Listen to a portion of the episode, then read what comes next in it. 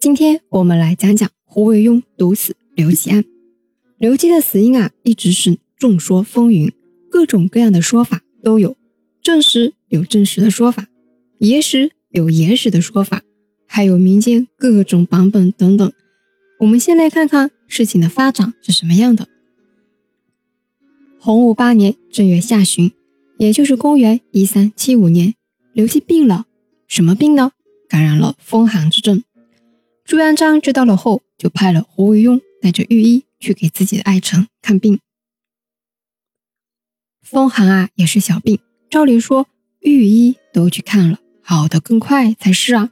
结果却不是这样。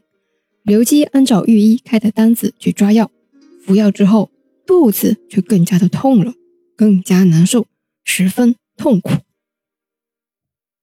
到了二月中旬，刘基啊，实在是受不了了。于是抱病前去面见朱元璋。胡惟庸地位也高，分量也重，说的太直接也不好。而且刘基那么聪明的一个人，其实啊他自己心里是有数的。胡惟庸和刘基是有过节的呀。胡惟庸会那么好心带着御医主动前来吗？御医是给皇帝看病的，你想带御医能私自带吗？肯定是受人指使的呀。那这个人是谁呢？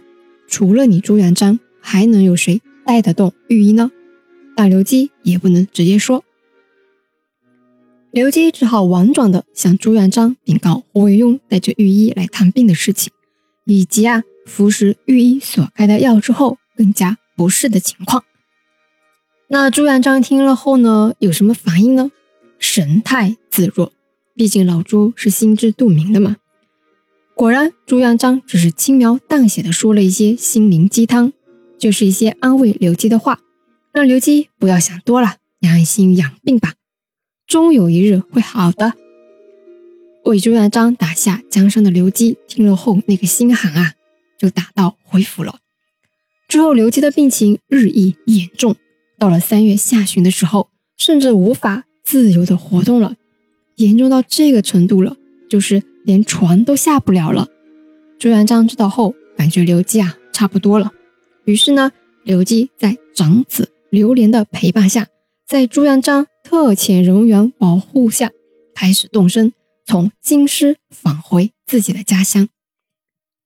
那回到家乡的刘基，病情有好转吗？并没有。回家后，刘基可能因为胡惟庸送药这个事情啊，他就拒绝了亲人和乡里百姓们。为他找来的一切药食，只是尽可能的维持正常的饮食。看来这个阴影不小啊！连亲人送的药食，刘基都一概不要。其实刘基也是心知肚明，君要臣死，臣不得不死。可能刘基已经意识到了，所以觉得药吃不吃啊，其实都是无济于事的。几天后，刘基知道自己的时日无多了。于是啊，就找来两个儿子，开始交代后事。刘基分别给两个儿子交代了什么后事呢？首先，我们来看看他交代给长子刘连的事。刘基说，在书房有一本天文书，你去把它拿来。这本书啊，你要在我身故后立刻马上呈给皇上，片刻不能耽误。刘基还慎重地交代了我们刘家的后人。永远不能学习这门学问。看来刘基已经深刻领悟到，知道的太多不是好事。为了子孙太平，必须让子孙们远离这门学问。我们再来看看刘基对次子刘瑾交代了什么。刘基交给次子的很多很多，是什么呢？这里啊，先卖个关子。大儿子刘连，捕获已经在前面几集里介绍过了。这里呢就不赘述了。我们今天介绍下刘瑾。我们知道刘连呢是被胡惟庸一党所胁迫，最后啊醉井而死。死的时候啊还很年轻。那刘瑾的结局有好一点吗？也没有。刘瑾很优秀，他的初露锋芒在洪武十四年，也就是公元一三八一年，随着延安侯唐顺宗率兵征讨吴达三起事时。